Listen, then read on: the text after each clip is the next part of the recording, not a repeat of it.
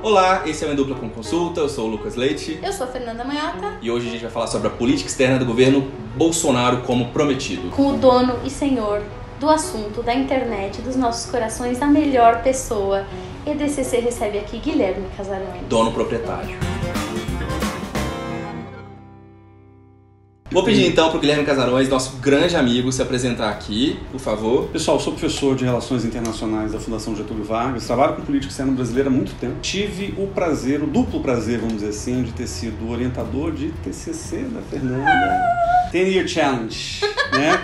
É, Exatamente, e fui, e fui veterano na faculdade do Lucas. Então a gente está aqui entre amigos, em família, né, para poder falar de um tema que é polêmico, né? não só porque já vem, vamos dizer, trazendo uma série de controvérsias desde a campanha, mas também porque a gente viu nessas três semanas de governo uma série de coisas em relação à política externa que vale a pena a gente comentar também. Se você quiser seguir o Casarões, seguir a gente, canal, já sabe, né? Vão aparecer nossas redes sociais todas aqui. Segue a gente, aproveita também se inscreve no nosso canal, ativa as notificações, curte esse vídeo e deixa seu comentário. Bom, acho que então a gente poderia começar, né, tentando descrever um pouco desse cenário de política externa do governo Bolsonaro. Casão, descreve pra gente como é que você avalia é, esse processo né, de política externa, campanha, enfim, qual foi a trajetória que trouxe o Bolsonaro até aqui nesse sentido? Eu costumo dizer o seguinte: política externa na eleição brasileira saiu da cozinha, ou saiu do, do quartinho dos fundos e entrou na sala, pulou em cima da mesa nessa eleição de 2018, porque deixou de ser um tema marginal para ser um tema central. Talvez não traduzido em política externa, quer dizer, você chega para o eleitor e fala, ah, diplomacia brasileira, etc. Isso não faz muito sentido tangível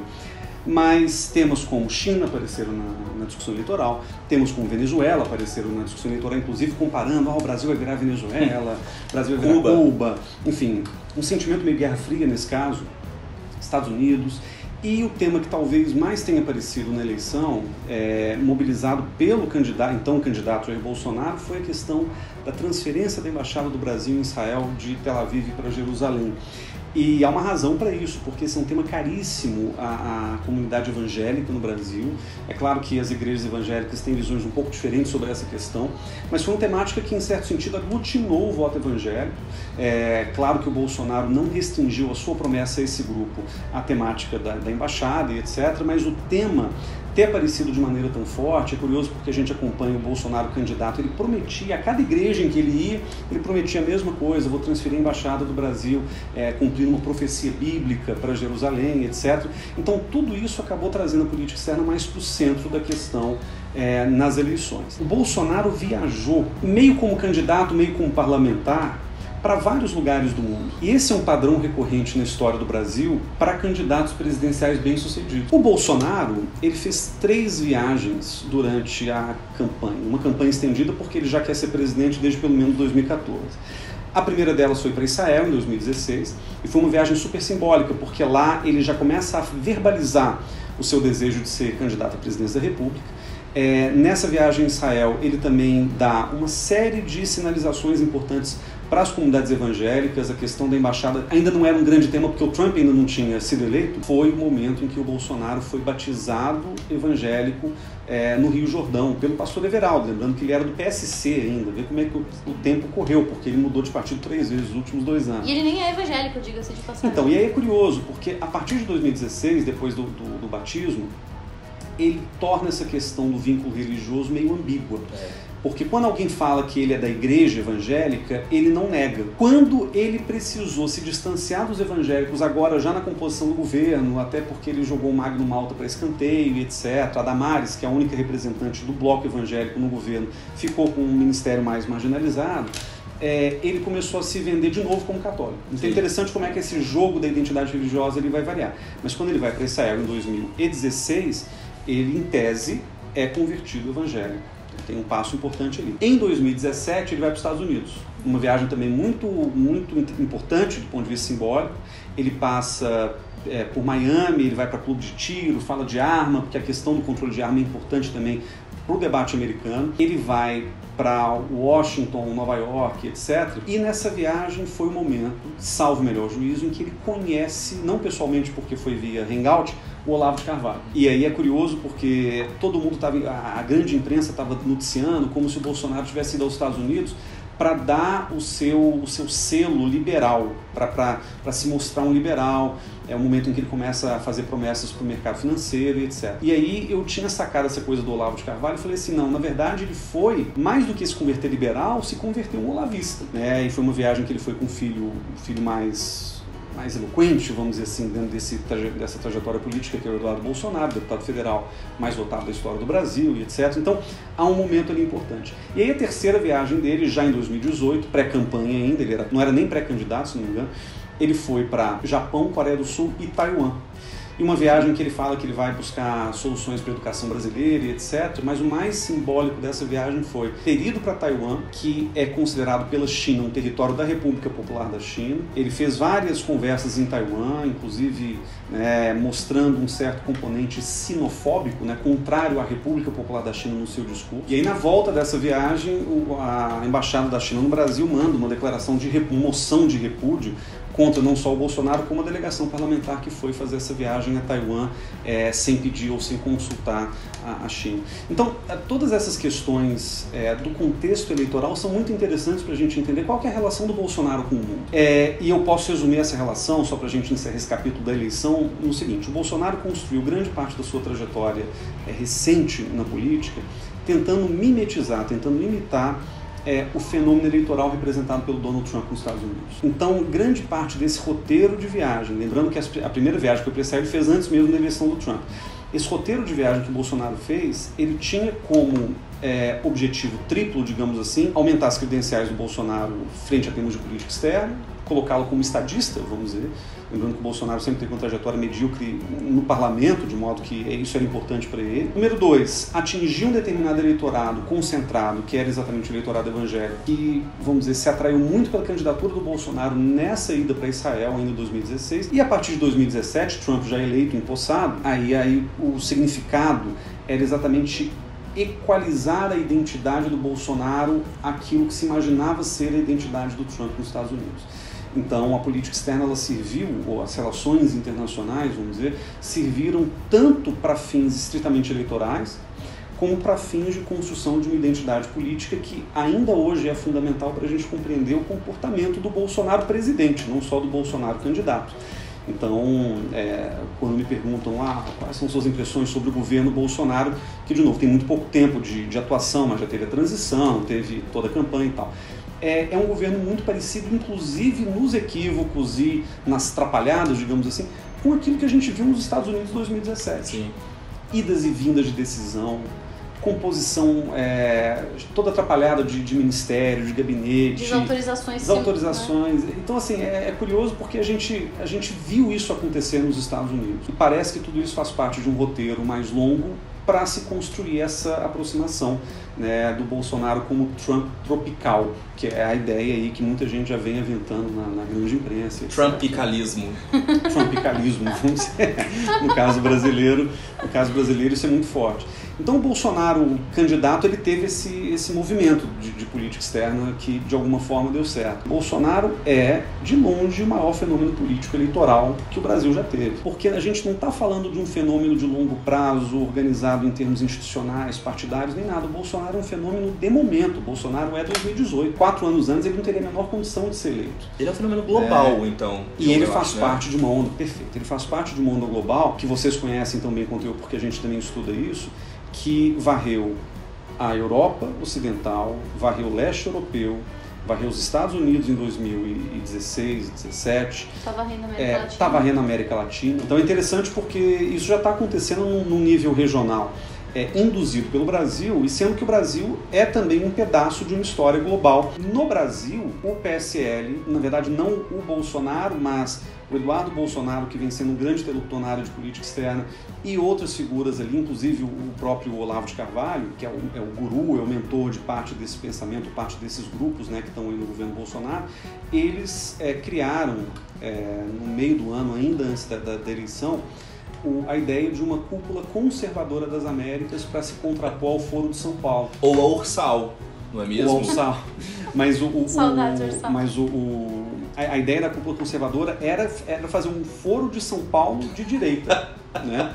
É, já que a esquerda se organiza tão bem e ganha eleições em vários lugares da América Nossa. Latina, a direita também vai fazer isso.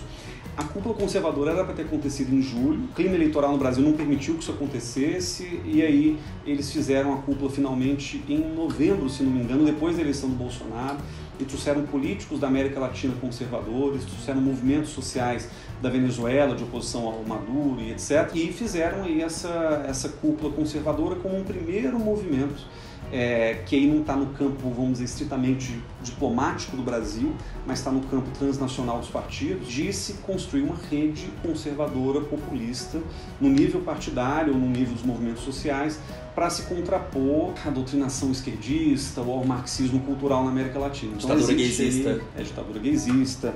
Então, você tem um, um, um, movimento de concertação. Para quem quiser, aliás, saber um pouco mais sobre isso, vale a pena acompanhar as grandes figuras do governo Bolsonaro nas redes sociais é, e vale a pena ler aquilo que o chanceler Ernesto Araújo, que é, vamos dizer, parte integral desse processo, aquilo que ele vem escrevendo mesmo antes de Bolsonaro existir como candidato. Sim. Né, o Ernesto Araújo escreveu um texto chamado Trump e o Ocidente em 2017, publicado pela revista da, do Itamaraty, em que ele fala justamente sobre essa coisa de, de se resgatar o Ocidente das mãos de um grande projeto globalista, gaysista, abortista, climatista. Feminazi. É, e, e, e resgatá-lo pelo Trump. Quer dizer, o Trump seria a solução para isso e tal, e o Bolsonaro seria a representação brasileira desse processo. Bom, e você citou agora né, o, o ministro Ernesto Araújo. Seria legal, de repente, a gente falar um pouco sobre a composição do governo, né? A composição na área de política externa. Quem são as figuras que alguém que está acompanhando a política externa brasileira no momento precisa conhecer? Qual a origem? O que elas pensam? Enfim.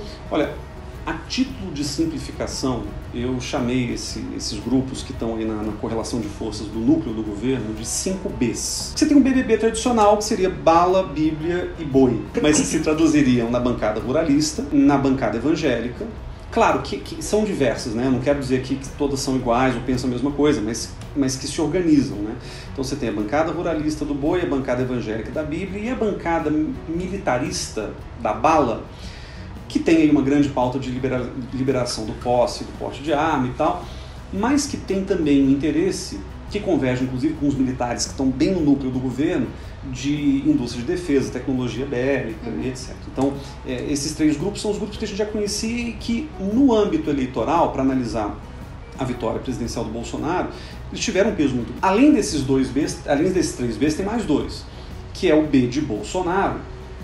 E aqui eu preciso fazer uma, uma explicação que é o seguinte: o B de Bolsonaro representa toda a bancada do PSL que foi eleita é a reboque da candidatura do presidente Jair Bolsonaro. 52 então, deputados. Foram 52 deputados.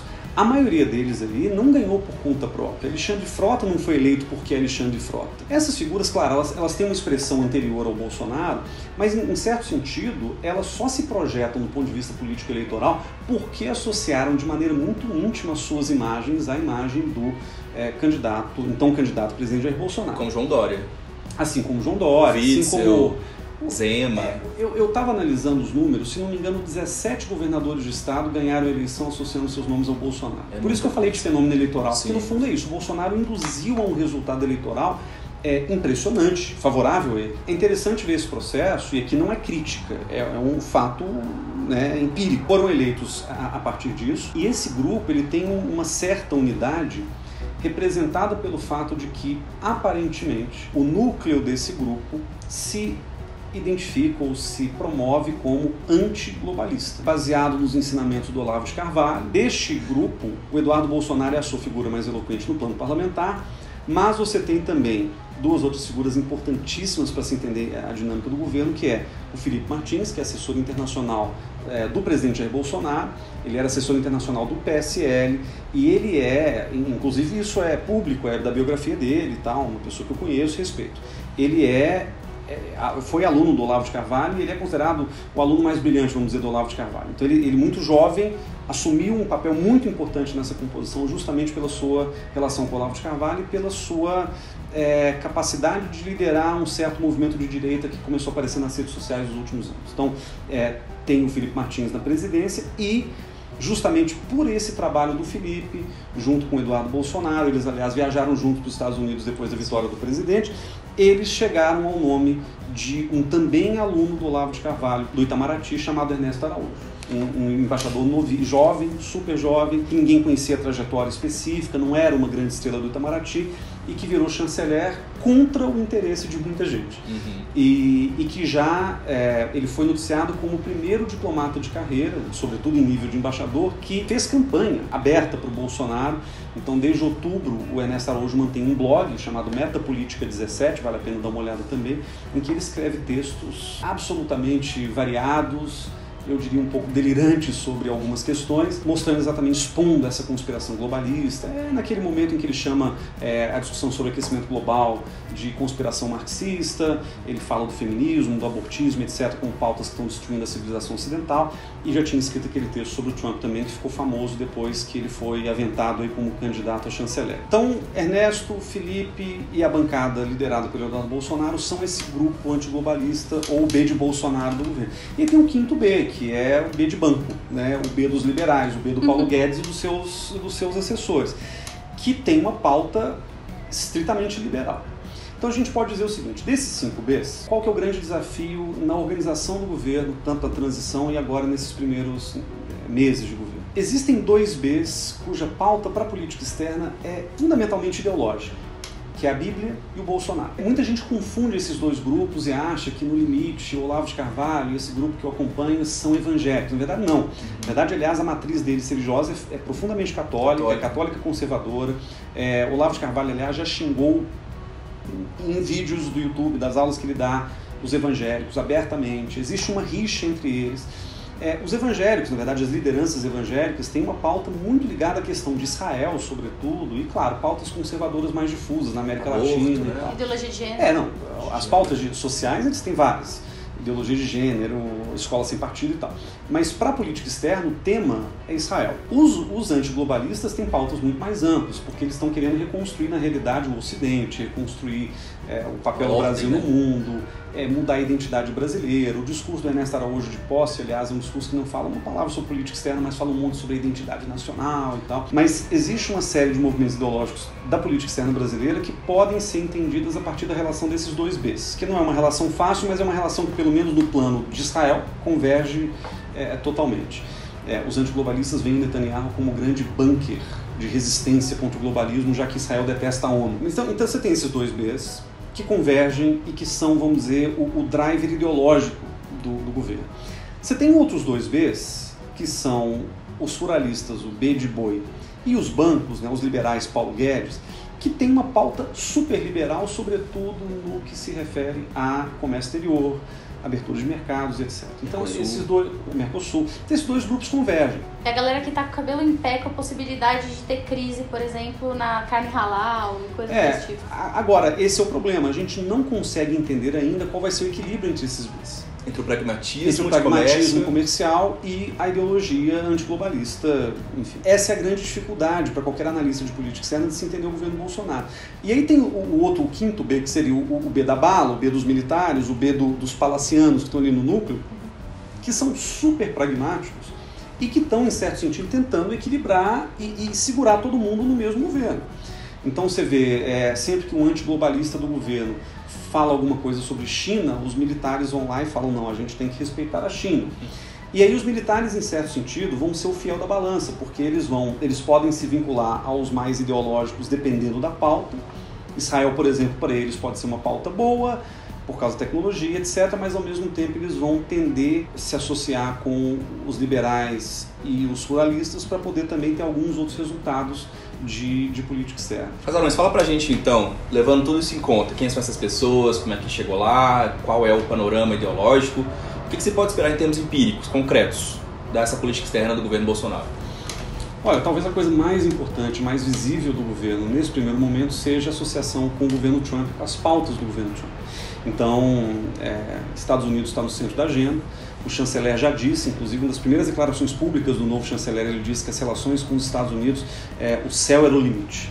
Então ele está falando realmente de uma tentativa, de uma expectativa de melhora, é, que eu diria é muito ingênua, porque é claro que uma boa sinalização para um parceiro tão importante como são os Estados Unidos, nosso segundo parceiro comercial, um parceiro histórico fundamental, é uma sinalização positiva. Quer dizer, isso não, tem nada demais. O problema é que o governo, eu acho que ele se antecipou desde a campanha, fazendo tantas promessas para o Trump, e o Trump é um ótimo negociador, é, que o Trump certamente vai tirar vantagem do Brasil e vai oferecer muito pouco em troca para o Brasil. America First. A relação com os Estados Unidos, do ponto de vista pragmático, ela é muito difícil em qualquer governo.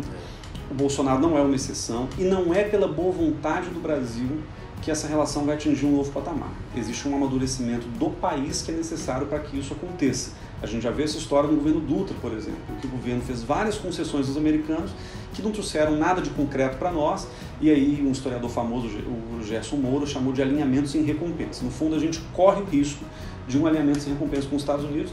É cedo para dizer, porque ele tem muita água para passar por baixo da ponte, mas eu acho que a relação com os Estados Unidos pode representar riscos de longo prazo para o Brasil. Porque ela não vem simplesmente como uma declaração de amor aos Estados Unidos, ela vem como um desejo de reproduzir ipsis literis compromissos que os Estados Unidos têm com o resto do mundo.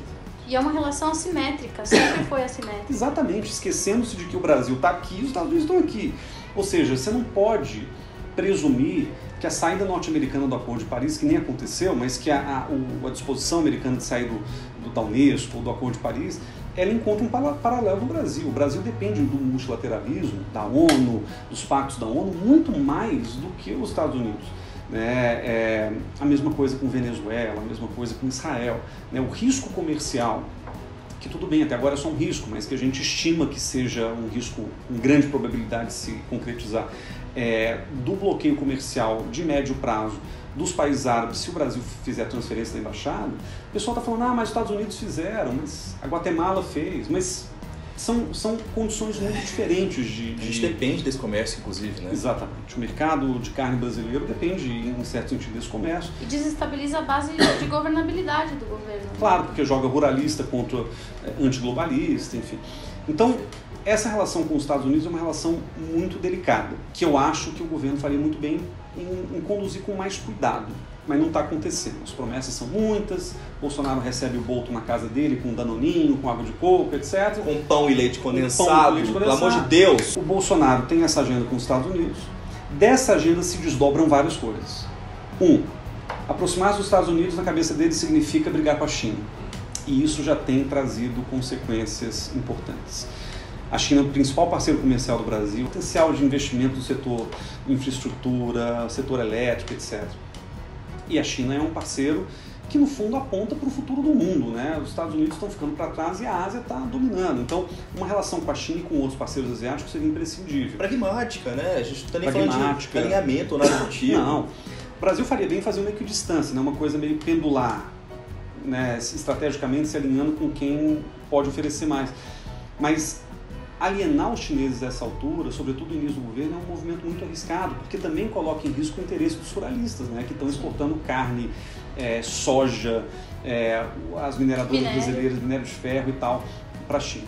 Então, a agenda trumpista, ela isola a China, ela nos coloca é, junto com Israel, isolando os países árabes e tornando os países árabes hostis ao, ao novo governo. É, é uma agenda anti-multilateral, também coloca o Brasil nessa coisa de querer sair dos pactos globais, de querer sair dos pactos de direitos humanos, etc. Então você tem um problema nessa linha também. Você tem uma vontade brasileira de negar a ONU, que é uma coisa que o Brasil importou dos Estados Unidos. Que não faz o menor né? sentido não faz o menor sentido nosso. um país como nós. Então, acho que a, a, a, grande questão é que essa mimetização do Trump traz consequências concretas para o Brasil que podem não ser, certamente não serão iguais àquelas que a gente viu nos Estados Unidos. Então, não é uma reprodução perfeita de uma agenda de política externa, até porque, de novo, a simetria de poder é um negócio gigantesco. E tem uma outra coisa. Com relação à América Latina, eu sinto que isso se torna ainda mais perigoso, porque a gente não está falando de coisas genéricas ou vamos dizer, etéreas. A gente está falando de um problema concreto. Temos uma crise humanitária na Venezuela. Temos um governo autoritário que acabou de tomar posse. Temos uma relação do Brasil que já se desgasta desde o fim do governo Dilma com a Venezuela. Bolsonaro usou a Venezuela de muleta para muita coisa na campanha. Já hostilizou a Venezuela várias vezes. Desconvidaram a Venezuela da posse. Aí tem essa coisa de Cuba, Venezuela, um certo fetiche com o Foro de São Paulo e tal. E eu não duvido e aqui eu digo isso sem querer fazer aposta nem nada, mas eu não duvido da disposição do governo brasileiro. Isso já foi dito de maneira cifrada por alguns interlocutores que o Brasil tope uma incursão militar na Venezuela. É, claro que não liderada pelo Brasil, liderada pelos Estados Unidos, ou pactuada na UEA, ou qualquer coisa do tipo. Ou, se não isso, pelo menos um fechamento de fronteira e um agravamento da relação, da situação humanitária na fronteira. Isso contradiz tudo o que o Brasil já fez com relação à região nos últimos 200 anos de existência do Brasil como país. A nossa relação com a região sempre foi pautada pela mediação de conflitos, pela diplomacia, pela razoabilidade das relações de fronteira, respeito ao direito internacional, respeito ao direito internacional multilateralismo. multilateralismo. Quer dizer, todos os princípios da política externa brasileira, que no resto do mundo se aplicam de maneira mais solta, na América Latina ou na América do Sul em particular, se aplicam de maneira muito específica. E funciona. E funciona. Então, claro, você pode até questionar se o Brasil é líder ou não é líder, se o Brasil é, deveria ter uma outra postura com relação a alguns temas ou não, se o Brasil deveria tirar a Venezuela do Mercosul ou não. Esses são temas em aberto, a gente poderia fazer vários questões, vídeos né? falando disso. Mas, em particular, o Brasil tem como princípio sagrado, inscrito na Constituição Federal, no artigo 4 a ideia da não intervenção e do respeito à soberania, como a Fernanda falou. Então, essa coisa de querer agravar tensões com a Venezuela, é, sobretudo a, sombra de um interesse americano na Venezuela, isso é muito problemático e eu acho que isso pode colocar a agenda brasileira regional em risco. Não adiantará nada o Brasil fazer uma cúpula conservadora das Américas, construir. Agora querem fazer uma UNASUL chamada ProSul, uma UNASUL conservadora, com os novos governos conservadores. A UNASUL é muito identificada de fato com o governo Lula e com a esquerda na América Latina. Então não adianta fazer esse monte de iniciativas de integração regional que aliás é esquisito, porque no fundo é uma, é, a pauta original do programa de governo era super bilateral. Exato. Mas não importa querer integrar os, integrar os conservadores da América do Sul, América Latina, se há um profundo desrespeito a uma coisa que é, é desestabilizadora na região. O Brasil ocupa, isso é uma coisa que eu falo, a gente fala em toda aula de América Latina, Brasil e tal, o Brasil ocupa 50% do território da América do Sul.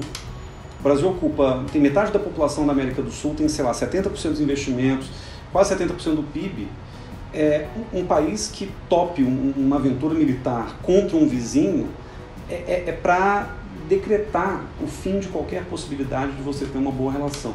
Lembrando que a última guerra em que o Brasil entrou por conta própria, claro, alinhamento nas duas guerras mundiais, ou como diriam os generais do Bolsonaro, nas três guerras mundiais que o Brasil. É. Enfim, alinhamento é uma coisa, mas o, a última guerra que o Brasil efetivamente fez, 1865, Guerra do Paraguai. Paraguai. E a gente sabe a dificuldade que foi depois para poder reaver as relações com o Paraguai. Até hoje existe uma dívida histórica ali, uma sombra também na relação do Brasil com o Paraguai.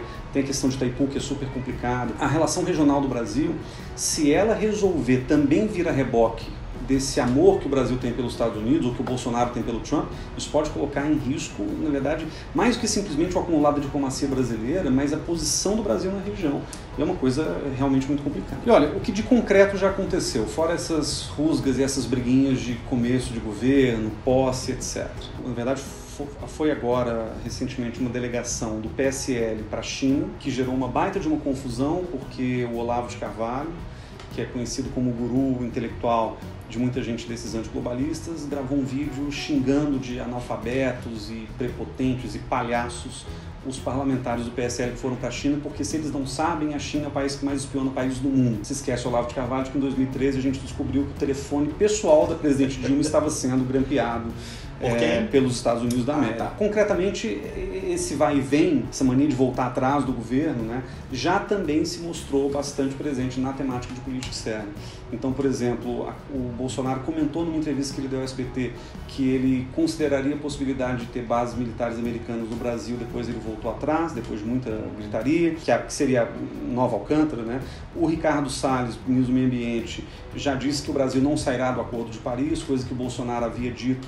Inclusive foi curioso porque alguns anos atrás o Eduardo Bolsonaro gravou um vídeo, tava, ele estava nos Estados Unidos, sei lá, em Aspen, estava nevando, aí ele falou assim, ó, tá vendo? Tá nevando aqui, ó, agora fala de aquecimento global. Quer dizer... Correlações maravilhosas. É, então, é, esse vai vem também está acontecendo em política externa. A Apex, que é a Agência de Promoção de Exportações do governo, teve um baita de um problema porque na primeira semana da Apex, com o nomeado do, do, do PSL para presidir a agência, ele foi exonerado e na verdade ele não queria ter sido exonerado, ele não foi comunicado e o Ernesto Araújo tuitou que ele tinha sido demitido. Então, assim, já houve uma série de, de crises né, internas na montagem do governo nessa questão de comércio exterior também. É a gestão de RH trampista também, né? A gente que é uma gestão bastante... tuitar é quando a gente gestão, demite as pessoas. Que é uma gestão bastante, bastante complicada. É. E, e o grande problema disso é que isso transparece para o mundo também uma certa imagem de amadorismo e de governo que não tem muita noção de para onde vai, né? O que obviamente tem efeitos sobre a imagem do Brasil para os interlocutores internacionais, para a imprensa internacional, que já não noticia bem o Bolsonaro desde a campanha e por aí vai. Então acho que essas questões todas, se, se pesadas né, dentro da dimensão concreta do que a gente já viu do governo, é, mostram que a parte de política externa ainda vai demorar muito tempo para se ajustar concretamente. Outra coisa, o Brasil saiu já tinha declarado isso é, na época da transição, saiu oficialmente do Pacto Global sobre Migração. Algo que foi super criticado pelas ONGs de direitos humanos, pelos ativistas da área, por acadêmicos que estudam o tema, porque a questão migratória ela é muito menos problemática para o Brasil e muito problemática para os brasileiros que estão fora do Brasil. E para cada migrante, eu não lembro do número, mas se não me engano, para cada imigrante dentro do Brasil existem três ou quatro brasileiros fora. Então, que o pacto seria uma forma de defender os brasileiros lá fora e não simplesmente de, sabe, deixar as fronteiras porosas para terrorismo internacional. São argumentos meio bobos também que aparecem com frequência. A saída do Brasil do pacto de imigração talvez tenha sido a única coisa realmente concreta que aconteceu é, em termos substantivos dentro, desde que o governo começou. É, o resto é vai e vem, o resto são generalidades que, que apareceram. E de todo modo, a gente vê que é um governo que, infelizmente, eu digo infelizmente é, como cidadão, cientista político, enfim, que infelizmente parece querer cumprir quase tudo que prometeu na campanha. É. É, que era o mesmo problema do Trump. Aí o pessoal bradava contra a gente, né? mas onde já se viu gente falando que o governo não tem que é, prometer o que cumpre? Na realidade, é, essa é a diferença do candidato para o presidente. É. Essa é a diferença de um político que está lá no lero-lero prometendo um monte de coisa e do político que está ali sentado numa cadeira. Né? É aquilo que Weber chamaria de ética da convicção e ética da responsabilidade. Uma vez num cargo, você tem que ter responsabilidades que muita gente, muitas vezes não são compatíveis com as promessas que você fez em campanha. A questão da embaixada em Jerusalém é muito exemplar disso. Então, infelizmente, o governo Bolsonaro parece querer cumprir as promessas de campanha. Se de fato ele levar a cabo toda a agenda de política externa que ele colocou de maneira difusa durante a eleição, Israel, Venezuela, multilateralismo, essas batalhas que eles querem é, travar são batalhas que é, podem danificar, podem causar um mal muito grande para a política externa brasileira no longo prazo, e isso realmente é problemático. Então, acho que como vamos dizer, mensagem final de tudo isso que a gente comentou, poderia dizer duas coisas. Primeiro, para entender o governo Bolsonaro é importante entender aqueles 5 Bs. Claro que os 5 Bs, cada um tem um peso, cada um vai ter um peso, inclusive circunstancial, em cada momento um vai ter um pouco mais de projeção do que o outro. Esses 5 Bs ocupam de maneiras irregulares o governo hoje, ministérios, secretarias e tal. Para quem quer acompanhar o governo Bolsonaro em matéria de política externa, entendam essa equação dos 5 Bs e como é que eles vão se vão interagir entre si. E a segunda coisa, né, a segunda, o segundo recado que, que é sempre bom que a gente diga é, a política externa é um, um, âmbito muito sensível da vida nacional, sobretudo porque ela está muito longe do alcance do povo, de uma maneira geral. Claro, agora tem um discurso meio populista de que o Itamaraty está mais próximo do povo, etc. Não é verdade. Na verdade, o, o chanceler tuita em grego, em tupi, né? faz discurso em latim. Mas assim. É... Como assim você não sabe tupi e latim? É, ah, mas gente. acho que a questão Acho que a questão é a seguinte: é, existe uma, uma, erudição, erudição meio, é, meio pretensiosa no meio, mas acho que a questão é a seguinte: a política externa, exatamente por estar meio longe é, do escrutínio popular, mas ao mesmo tempo ter tantos impactos diretos e indiretos sobre a vida de cada um, ela não pode ser descuidada, então ela não pode ser deixada na mão de pessoas irresponsáveis que vão colocar em risco a imagem do Brasil, o comércio do Brasil, etc. E a gente vai começar a ver os danos no médio prazo. Então, não só é importante entender a composição do governo como é que ele funciona, mas é importante também ficar vigilante para que a política externa seja um tema de acompanhamento de todo mundo. É claro, quem vê, quem assiste em dupla com consulta, claro, é, já tem interesse em termos de RI, em termos de política externa, etc. Mas a gente não pode deixar esse interesse morrer. Então, é, seguir nas redes sociais os interlocutores, seguir a gente, me seguir se quiserem e tal. Acho que isso tudo é, é fundamental para a gente poder criar uma massa crítica de Sim, uma rede, né? é, uma rede. Eu ia falar a palavra resistência, mas eles implicam tanto com essa palavra que. Vamos falar outra, né? Uma rede de articulação para que a gente possa Sim. pensar política externa, para que a gente possa trabalhar os temas de política externa e torná-los genuinamente públicos. Né? Não só uma pretensa ideia de que o Itamaraty agora virou é, a a casa do povo brasileiro, com, com- não pode ser e nem poderia mesmo, porque é difer- a política externa é outra coisa, mas de ter uma, realmente um debate público sobre a política externa, que eu acho que é uma coisa que está faltando no Brasil e que esse é o momento para a gente poder construir. Bom, pessoal, tem mais o que dizer, né? Depois de um homem desse aqui comentando política externa brasileira, eu, se fosse você, já corria lá para as redes sociais, seguia Guilherme Casarões em todos os lugares. Isso aqui é uma fonte inesgotável de saber. Gui, muito obrigada por ter vindo. Eu que agradeço. EDCC abrilhantou a entrada em 2019 com a sua presença. E, bom, para você que ainda não curtiu o nosso canal, não se inscreveu, não esqueça de fazer isso. Esse foi mais um episódio. Muito obrigada pela sua audiência e a gente se vê na próxima. Obrigado, casa. Até a próxima, gente. Valeu. Tchau, tchau. Até a próxima.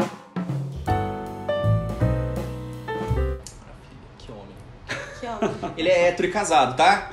Antes que comecem a vir os comentários, parem. Apenas parem, bichas.